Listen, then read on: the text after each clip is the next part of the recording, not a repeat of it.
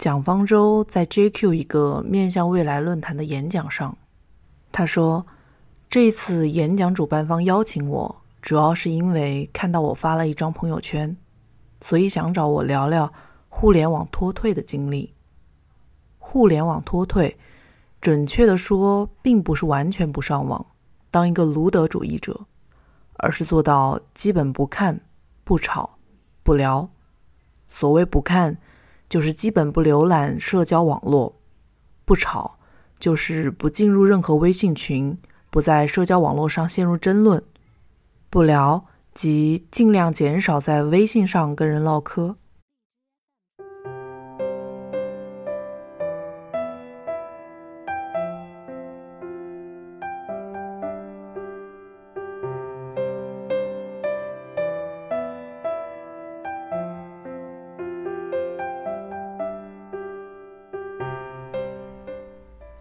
听众朋友们，大家好。今天呢，我们要来分享的是来自于作者蒋方舟的文稿。我为什么基本脱离社交网络了？然后这一期呢，我们换了一个形式，探讨了可能不是有关于故事类，主要还是偏理性类。嗯，我觉得他这一期应该是值得我们来思考的。然后我们的节目形式也有一点的变化，所以前面我就没有插入背景音乐了。那我们就直接来进入主题吧，一起分享来自于蒋方舟的文章，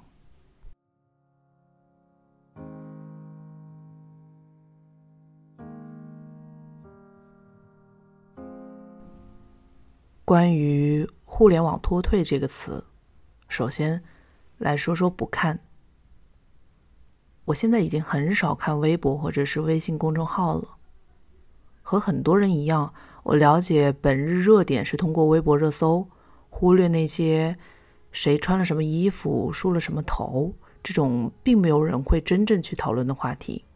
总还会有一些看起来有点诱人去关注和讨论的议题，介乎于家长里短和折射社会问题之间吧。比如。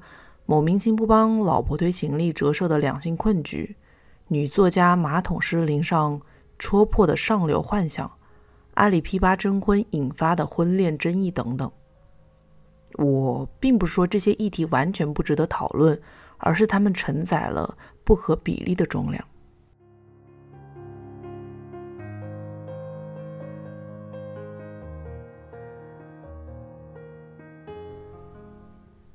不合比例的重量之一来自于他们受到的关注度。公共空间的枯萎导致对私人生活的关注几乎是变态膨胀的。我们在生活中都讨厌那些婆婆妈妈过于关心他人私生活的人，但在互联网上，我发现自己被放大了对隐私的好奇和对琐事的打探，并且对自己在其中逐渐上升的恶意浑然不觉。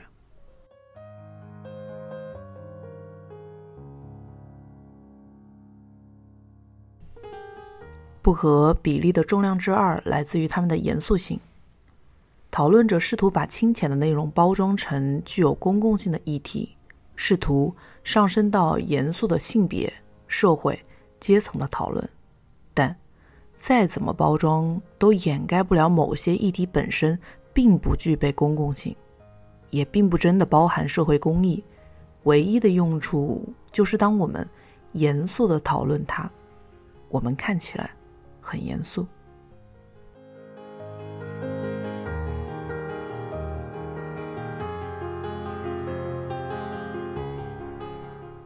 除了这些热点议题，现在社交网络上随处可见的还有一种内容，就是那种密密麻麻的综艺节目或者是台词截图，表示你我不就是这样吗？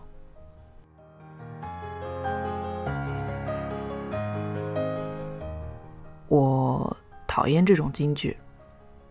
一方面是因为它对有价值的内容非常粗暴的简化，看似言简意赅、振聋发聩，但看多了就会经常彼此矛盾，完全无法指导人如何过好这一生。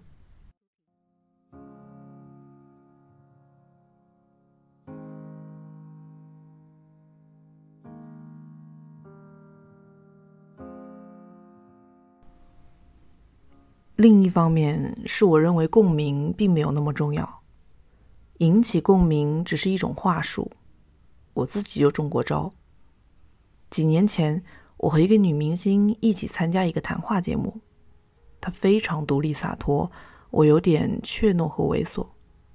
当时有很多的文章标题都是“每个男人都想娶某某某”，最后却娶了蒋方舟。每个人都想活成某某某，最后却活成了蒋方舟。我看到这些文章，就觉得自己被强行关联和许配给了许多人。对内容生产者来说，引起共鸣是一种最简便的获得流量的生意，和讨论星座和测测你是漫威里的哪个超级英雄没有什么区别。但对内容的接受者来说，在每篇文章、每个短句、每张图片里试图寻找自己的结果，就是自我的不断膨胀。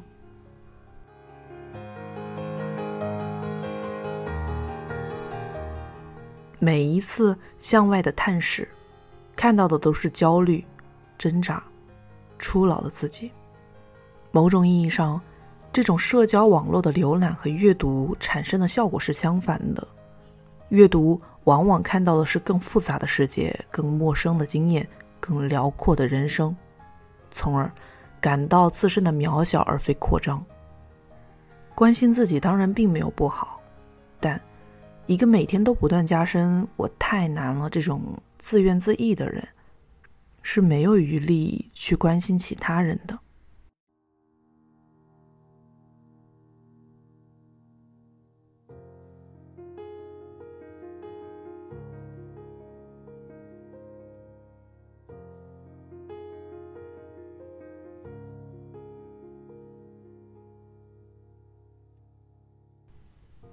第二，关于互联网脱退来说一说不吵。我相信，任何一个人如今都能感受到一种话语圈的撕裂，朋友圈隐形战队，价值观冲突，三观不合。现在的公共空间有点类似于反全球化浪潮。本来是统一的全球市场，因为壁垒被分割成一个个的区域市场，彼此之间。老死不相往来。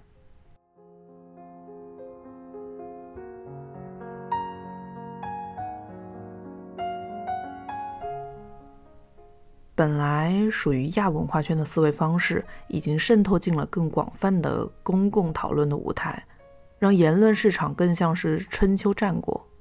我有一个好想法，你有一个好想法，我们分享一下，我们就有两个好想法的时代已经过去了。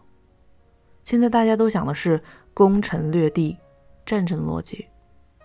在圈子内部，是一个以自己的 idol，不只是明星为核心的等级制；在圈子外部，面对外界，是一个统一的战斗的集体。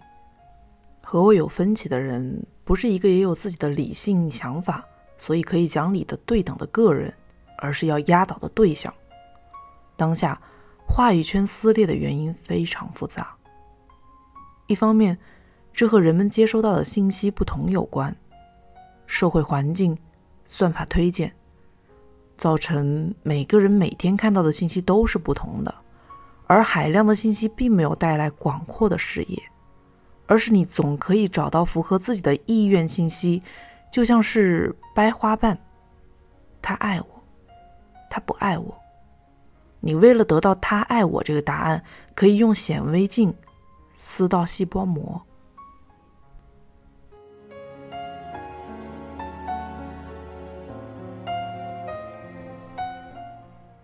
另一方面，话语之间的撕裂之下，也可能是真实的撕裂，不是出于误解、偏见、拒绝交流，而是真实的价值与利益冲突。即便对于事实的认定没有分歧，也会引发有分歧的判断。举个很简单的例子，体育比赛的结果往往是没有争议的，但球迷的情绪却天差地别，甚至互相攻击。这仅仅是因为他们支持不同的队伍。我们误以为摆事实和充分沟通能够解决分歧，只是美好的一厢情愿罢了。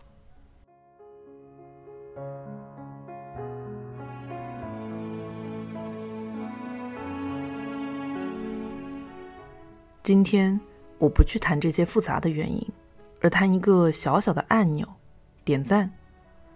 这种表述本质上是一种消费者的逻辑，跟蹲在超市里发现这个汽水我喜欢没有什么区别。但人除了消费者之外，还有一个更重要的身份——公民。公民做出选择的原则，并不是我喜欢，而是为了集体利益所承担的责任。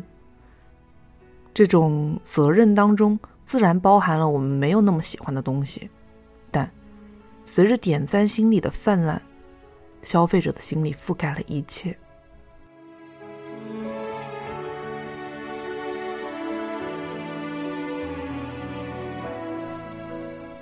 消费的对象不仅是商品，也是观点，甚至是政治家。我前段时间看了一个纪录电影，叫做《规则改变》，讲2008年大选，共和党候选人麦凯恩和奥巴马竞选第四十四届候选人。为了对付奥巴马这个政治大明星，麦凯恩选择的搭档是大家都会喜欢的州长萨拉佩林。结果却发现影片中的佩林完全不学无术。电影叫《规则改变》。改变的规则就是老牌政治家的退场，之后就是具有表演资质的政治明星的天下。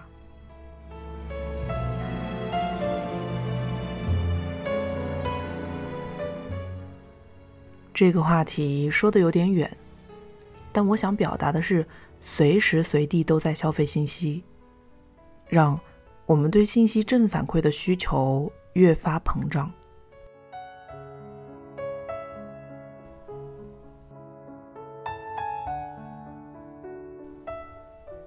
与之相伴的，是我们去冷静考察一开始不喜欢的事物观点的能力越来越差，我们越来越丧失耐心。消费者是上帝，而上帝厌恶等待。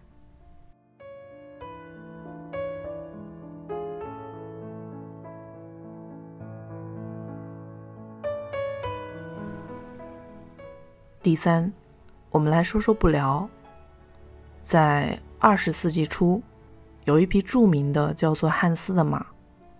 这匹马的主人是一个退休教师，一直在培训这匹马，试图训练它的思维。奇迹发生了，人们发现这匹马会算数。当你问他四加三等于几，他会用敲击蹄子的方式告诉你是七。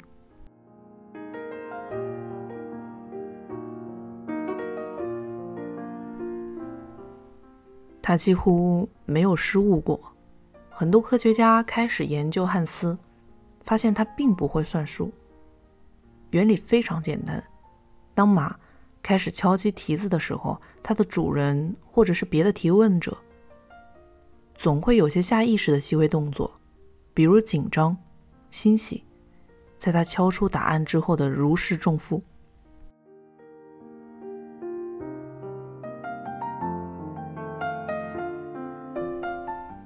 当然，它的主人并非有意作弊，只是汉斯的确有超乎寻常的洞察力，能够从各种微妙的反应中得到正确的结果。现在很多时候，我发现我们读空气的能力还不如一匹马，习惯了用一个表情包来代替复杂的反应，用哈哈哈来掩饰尴尬，交流变成了多么枯燥的东西。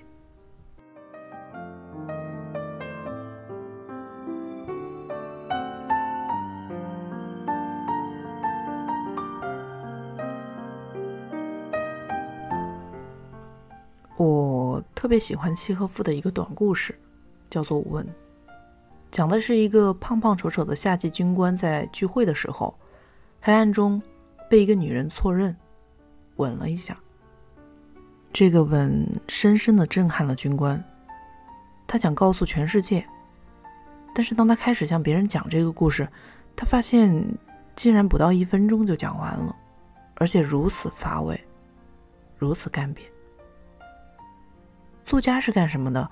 简单的说，就是扩散这个吻的能力，吻湿空气的湿度与气味，黑暗中湿润的眼睛隐约闪烁的光。吻落在脸颊上的触感，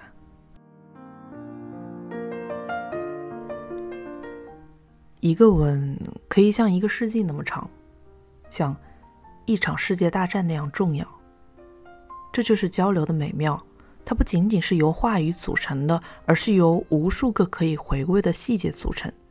那些空气忽然安静的瞬间，那些词不达意的心知肚明，那些恰到。好处响起的音乐，升起的月光，亮起的灯。我爱这些事物，胜过词语本身。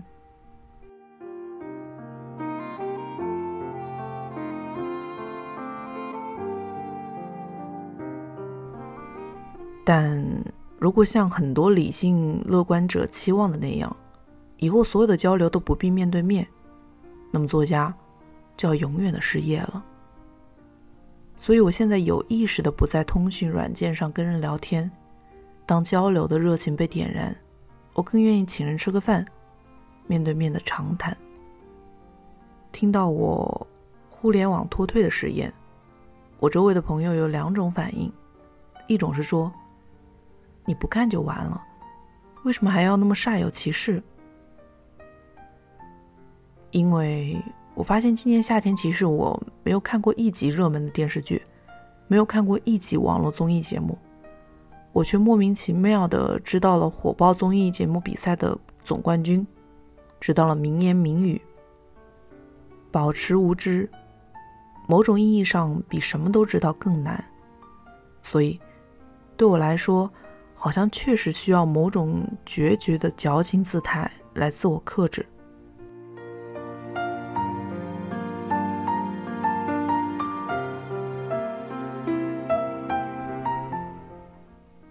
我朋友的另一种反应是：你这也不看，那也不看，那你闲着的时候做什么？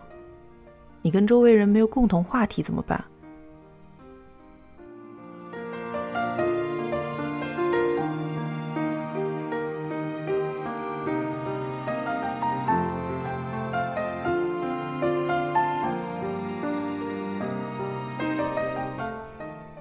我觉得有一种很简单的想象就可以解决这个问题。我们都会对自己的家断舍离，扔掉那些不喜欢的劣质而大件的物件。其实大脑也一样，当它堆满了大量被强买强卖的一次性物品的时候，也需要清空，才能够有动力去采购自己真正需要的东西。对于没有话和朋友聊，我也不太担心。是共同话题把我们引向谈得来的朋友，而不是为了以消耗自己的方式勉强维持终将逝去的友谊。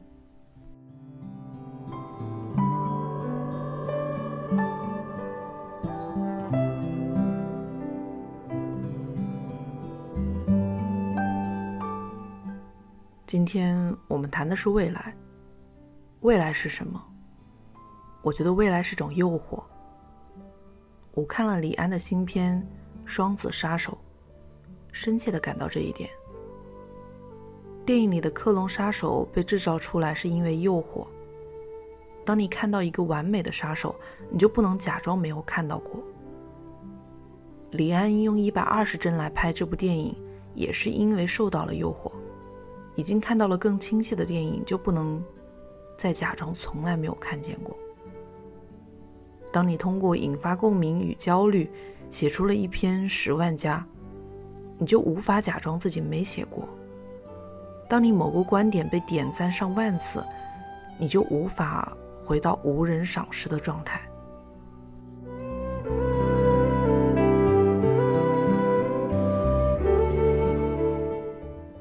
王尔德说得好：“除了诱惑，我什么都能够抵抗。”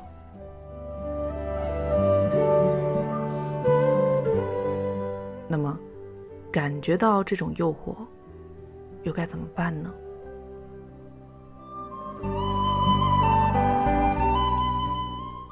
王尔德又说：“摆脱诱惑的唯一方式，就是臣服于他。”这次，我不同意他的说法。我觉得在臣服之前，我还可以再坚持一会儿。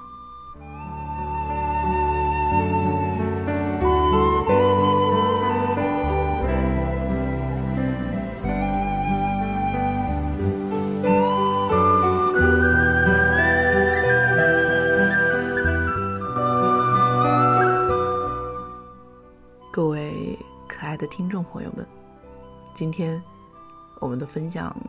就到这里要结束了。那我希望今天这样的交流形式也能够得到你的喜欢。然后我最近在想，我要不要出一期就是那种没有背景音乐、单纯人声的，嗯，书籍交流。我在考虑当中，但是，嗯，因为有些书籍如果你要做故事分享的话，它是不能把它从。整个作者全文的逻辑当中剥离出来的，这是我最近在考虑的一个小点子。那如果你觉得我们还是保留最开始我们节目的惯有的方式的话，也希望你能够告诉我，节目下方留言，我在看。晚安啦，拜拜。